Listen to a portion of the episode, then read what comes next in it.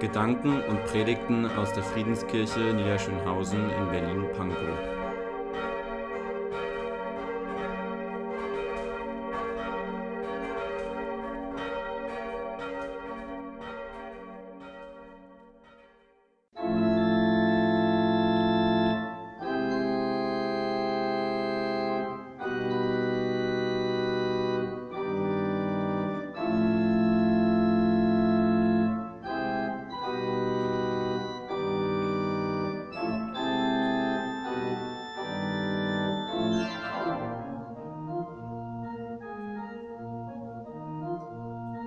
Tatort Bibel.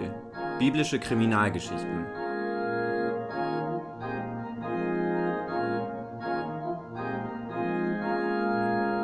Kriminalgeschichten aus der Bibel.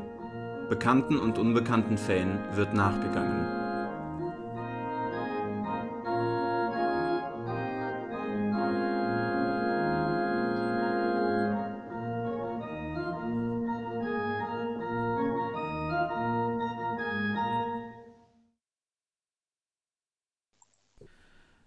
Auf der Flucht vor Strafe. Immer wieder schaut er sich um, ob ihm jemand folgt. Seit drei Stunden läuft er nun schon im eilen Schritt. Diesen Ort Kolosse hat er hinter sich gelassen. Damit ist er fertig. Mit Philemon, seinem Haus und all dieser Schufterei. Für alle musste er das Haus putzen, vor allem wenn der Hausherr und seine Freundschaften sich zu diesen religiösen Treffen zusammenfanden. Jeden Sonntagabend kamen die Leute und sangen und lasen und sprachen über einen, den sie umgebracht haben. Aber die Arbeit und die Vorbereitung hatte er. Genug Sitzkissen, Sitzgelegenheiten mussten da sein, ein Imbiss musste vorbereitet werden, aber all diese Schufterei für nichts ist jetzt vorbei. Ängstlich blickt er sich um. Da ist niemand, der ihm folgt. Aber plötzlich taucht in der Ferne jemand auf der Straße auf. Ihm kommt jemand entgegen. Kurz entschlossen springt er in das dichte Gestrüpp. Hier kann mich niemand entdecken, denkt er.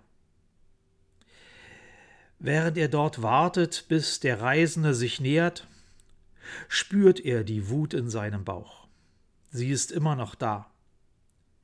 Er wollte nicht mehr Sklave sein, keinen Tag länger. Vor Jahren hat sein Herr und Kyrios, Philemon, ihn als Sklaven gekauft. Er hat seitdem für Philemon die Hausgeschäft geführt. Immer mehr ist das geworden. Aber obwohl er seine Aufgaben vorbildlich und mit Weitsicht erledigt, wird er wie eine Sache behandelt. Seine Wut wird zu einem Kloß im Magen, als er sich daran erinnert, wie seine Meinung und seine Erfahrung bei Gesprächen nicht zählen und wert sind. Er war für Philemon ein Nichts, gut für die Arbeit, aber als Mensch und Person war er Luft. Lange schon gärt es in ihm, ein anderer Mitsklave, sagte ihm letztens in einem Gespräch, Dir geht es doch gut bei Philemon. Du hast deine Mahlzeiten, ein Dach über dem Kopf, und geschlagen wirst du auch nicht. Was willst du mehr? Diese Frage hat ihn nicht mehr losgelassen. Was willst du mehr? Hier im Gestrüpp hockend weiß er, dass er nicht mehr Sklave sein will. Nie mehr. Neben seiner Wut treibt ihn jetzt vor allem seine Angst an. Wer als Sklave flieht, wird bestraft. Mehrfach hat er das schon bei anderen Sklaven erlebt. Und außerdem, ganz ohne ein kleines Startgeld aus der Haushaltskasse von Philemon, hat er sich nicht aus dem Staub gemacht. Es ist also doppelt wichtig, dass er niemand hier aus der Gegend begegnet. Als der Reisende vorbeigezogen ist, setzt er dann eilig seine Flucht fort. Möglichst schnell will er unentdeckt in die nächste Stadt kommen.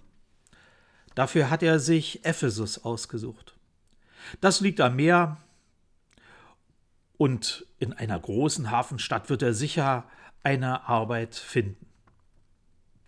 Mindestens vier lange Tagesmärsche liegen danach vor ihm, aber dann wird er neu anfangen. Keiner weiß mehr, dass er, Onesimus, ein Sklave gewesen ist. Keiner kann ihn mehr so behandeln. Jetzt ist er frei. Nun ist Onesimus schon seit zwei Wochen hier in Ephesus. Eigentlich hatte er gedacht, dass es leichter ist, eine Arbeit zu finden, aber es hat lange gedauert, bis er in einer Straßenküche arbeiten und aushelfen konnte. Nun putzt er Gemüse und wird zum Einkauf auf den Markt mitgenommen. Die Leute kommen und holen sich das einfache Essen oder essen gleich neben der Küche auf der Straße. Einige lassen sich das Essen auch nach Hause bringen. Seit dieser Woche ist seine Aufgabe, auch das Essen auszuliefern. Jeden Abend bringt er dann Mahlzeiten in einige Häuser. Vor einem Haus haben sie ihn besonders gewarnt. Das ist ein Gefängnis. Aber dieses Gefängnis ist alles andere als ein dunkler Kerker mit Gittern vor den Fenstern. Der Häftling kann sich sogar auf dem Innenhof frei bewegen. Nur vor dem Haustor steht eine römische Wache. Schon beim ersten Mal hat dieser Gefangene Paulus ihn zum Bleiben eingeladen. Da Onesimus seine letzte Tour hat, hat er Paulus beim Essen einfach Gesellschaft geleistet. So sind die beiden ins Gespräch gekommen. Onesimus hat sofort gemerkt, dass Paulus auch zu dieser religiösen Gruppe der Christen gehört. Paulus erzählte gleich beim ersten Mal, von dem ermordeten Juden Jesus, der, obwohl er umgebracht wurde, lebt. Wegen ihm sitzt er auch im Gefängnis. Meiner Meinung nach alles sehr speziell und undurchsichtig. Ein Toter, der einen ins Gefängnis bringt. Aber irgendwann hat Onesimus nachgefragt. Denn Paulus nannte Jesus immer wieder seinen Herrn seinen Kyrios. Paulus, warum nennst du diesen Jesus deinen Kyrios, deinen Herrn? So bezeichnen doch sonst nur Sklaven ihren Herrn. Paulus schaut Onesimus gefühlt für eine Ewigkeit direkt an und dann erklärt er ihm, Jesus hat uns Menschen durch das Lösegeld seines Todes von der Sklaverei der Sünde freigekauft. Jetzt bin ich von der Sünde befreit und kann der Gerechtigkeit dienen. Ja, Jesus ist mein Herr, mein Kyrios. Ich selbst bezeichne mich als ein Diener von Jesus, ein Sklaven Jesu Christi. Ich diene jetzt keinen anderen Herrn mehr, außer Jesus.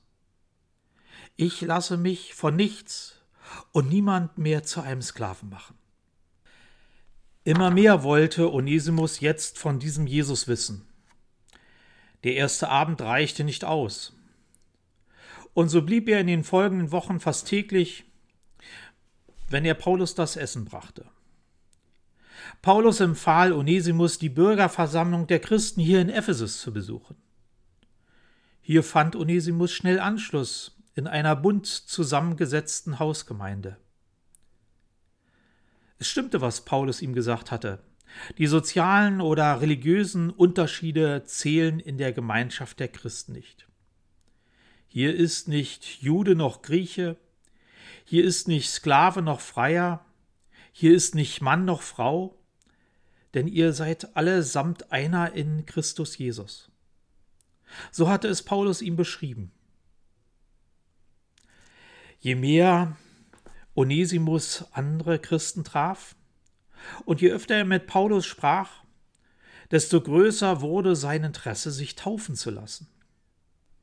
Eine tiefe Sehnsucht war da in Onesimus berührt worden. Er wollte durch den Glauben auch so getragen und begleitet werden. so reifte über Monate sein Entschluss, sich taufen zu lassen. An einem Sonntagabend ließ er sich bei einer Versammlung der Christen taufen. Mit meiner Taufe gehöre ich nun zu Christus. Ich bin ein Kind Gottes. Jesus hat auch mich freigekauft und befreit. Jetzt diene ich ihm vom ganzen Herzen. Das war es, was Onesimus nun wollte. Onesimus besuchte weiter die Versammlung der Christengemeinde und er unterstützte Paulus in der Zeit, die ihm zur Verfügung stand. Bei Paulus hatte sich nicht viel verändert. Er darf immer noch nicht das Haus verlassen. So erledigt Onesimus weiterhin vieles für ihn. Immer wieder stellt er Paulus Fragen oder ist bei Gesprächen dabei. Auf diese Weise begreift er immer tiefer Gott und den Weg, den Gott mit Jesus zu uns gewählt hat. In diesen Tagen ist Onesimus wieder bei einem Gespräch von Paulus mit einem Gast dabei. Dieser Gast berichtet plötzlich von Philemon aus Kolosse und der Hausgemeinde dort. Auf der Stelle stockt Onesimus das Blut in den Adern. Sein ganzer Körper erstarrt. Er begreift, Paulus kennt Philemon. Er ist mit Philemon gut bekannt. Er schätzt ihn als Freund und Mitarbeiter Gottes. Was für eine Katastrophe. Unter einem Vorwand verabschiedet sich Onesimus ganz schnell. Was soll ich jetzt nur tun? Soll ich Paulus meine Vorgeschichte weiter verheimlichen und mich möglichst von ihm fernhalten, um nicht aufzufliegen? Oder soll ich reinen Tisch machen und Paulus alles erzählen? Nach einer schlaflosen Nacht steht sein Entschluss fest. Ich werde Paulus rein Wein einschenken. Bei ihrem Treffen am nächsten Tag erzählt Onesimus, während Paulus isst, seine ganze Geschichte. Dabei fließen Tränen über sein Gesicht. Tränen der Wut, Tränen der Enttäuschung und Tränen der Angst. Und er sagt, Paulus, ich habe es lange versucht zu verheimlichen und zu vertuschen. Aber jetzt ist es offensichtlich, ich bin ein entlaufener Sklave, und nach mir wird sicherlich gesucht. Mir droht eine Strafe. Aber zu all diesem Chaos kommt nun noch, dass jetzt der Eindruck entsteht, dass du dich fremden Eigentum bemächtigt hast. Die Leute werden jetzt womöglich denken, dass du dir einen Sklaven unrechtmäßig angeeignet hast. Wie willst du denn Philemon bei einer nächsten Begegnung gegenübertreten. Paulus schweigt lange und dann sagt er nur kurz, Onesimus, du weißt, dass ich dich in mein Herz geschlossen habe. Du bist mir eine große Hilfe. Wir werden einen Weg finden. Und wie ich mit Philemon klarkomme, das lass mal meine Sorge sein. Und so verabreden sie sich für den nächsten Tag. Als Onesimus dann zu Paulus kommt, sitzt bereits ein Schreiber mit am Tisch. Sofort merkt Onesimus, dass Paulus einen Brief an Philemon diktiert. Diesen Onesimus schicke ich nun zu dir zurück, ihn, der mir so ans Herz gewachsen ist, dass ich ihn wenn es nach mir ginge, am liebsten hier bei mir behalten hätte. Denn er könnte mir, solange ich noch wegen des Evangeliums im Gefängnis bin, gute Dienste leisten. Genau wie du selbst es tun würdest, wenn du hier wärst. Doch ohne deine Zustimmung wollte ich keine Entscheidung treffen. Schließlich sollst du das, was gut ist, nicht gezwungenermaßen tun, sondern aus freien Stücken. Und wer weiß, Vielleicht ist er deshalb eine kurze Zeit von dir getrennt gewesen, weil du ihn nun für immer bei dir haben sollst. Nicht mehr als ein Sklaven, sondern als etwas Besseres, als einen geliebten Bruder. Wenn er das schon für mich in so hohem Maße ist, wie viel mehr wird er es dann für dich sein?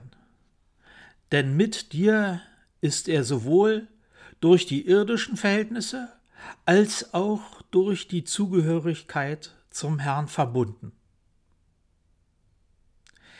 Da der Schreiber fort muss, unterbricht Paulus sein Diktat. Als Onesimus mit Paulus allein ist, spricht Onesimus ihn an. Paulus, glaubst du wirklich, dass mich Philemon jetzt anders behandelt?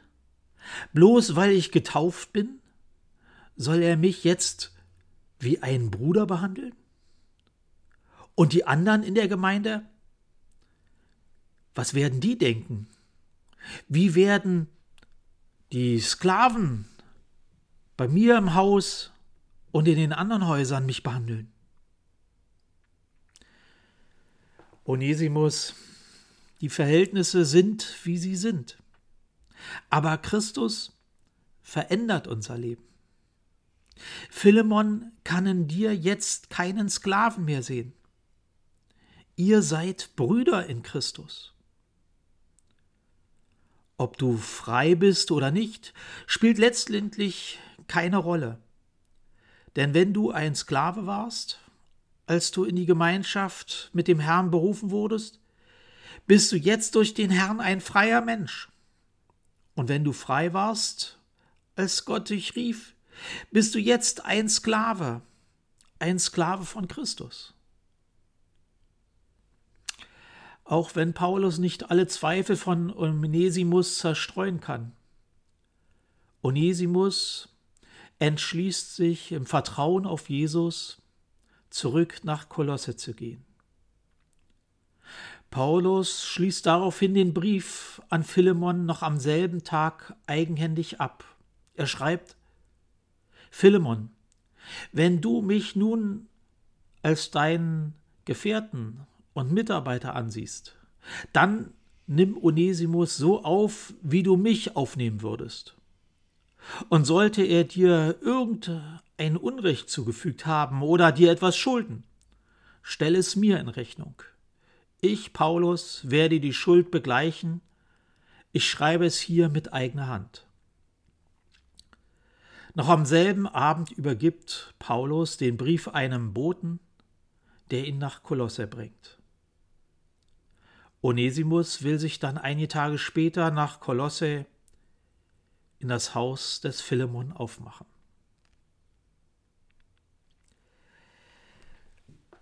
Liebe Hörerinnen, lieber Hörer, hier endet nun leider die biblische Spurensuche. Es gibt keine Informationen, wie es Onesimus ergangen ist. Die historische Recherche hat keine Quelle ergeben, die uns berichtet, wie Onesimus von Philemon und den anderen Christen aufgenommen worden ist. Es gibt auch keine Informationen, was aus Onesimus geworden ist. Aber anderweitig sind wir bei dieser Spurensuche fündig geworden. Wir haben erlebt, was für eine Wirkung der christliche Glaube entfaltet. Wir haben miterlebt, wie Christus das Leben verändert und das Zusammenleben umkrempelt. Vielleicht haben wir dabei auch enttäuscht festgestellt, dass Paulus nicht das Wort gegen die Sklaverei erhoben hat aber zugleich weisen seine Worte und Argumente in eine Richtung. Jesus ist Gottes kräftiger Anspruch auf unser Leben. Und dieser Anspruch Gottes lässt sich nicht begrenzen auf bestimmte Bereiche, auf das Private oder Individuelle. Jesus ist Gottes kräftiger Anspruch auf unser ganzes Leben. Jesus kauft uns frei was das für einen Sklavenbesitzer Und ein Sklaven bedeutet, das buchstabiert Paulus für Onesimus und Philemon durch. Aber dabei kann es nicht bleiben. Durch Jesus erfahren wir Befreiung. Jesus befreit uns aus den gottlosen Bindungen und Ordnungen dieser Welt. Und dieser Glaube hat dann Christen dazu geführt, sich für die Abschaffung der Sklaverei zu engagieren. Hier ist nicht Jude noch Grieche, hier ist nicht Sklave noch Freier, hier ist nicht Mann noch Frau, denn ihr seid allesamt einer in Christus Jesus. Amen. Ich lade Sie ein zum Gebet. Ach Gott, noch immer gibt es Zwangsarbeit, Zwangsprostitution und moderne Formen der Sklaverei. Menschen machen sich zu Herren über andere. Wir bitten dich, wehre diesem Übel. Und für uns bitten wir dich, öffne uns die Augen dafür, aus welchen Bereichen unseres Lebens wir dich, Gott, raushalten. Komm in unser Leben. Komm in unsere Gesellschaft mit deiner Liebe, mit deiner Gerechtigkeit. Dich, Gott, haben wir nötig. Amen.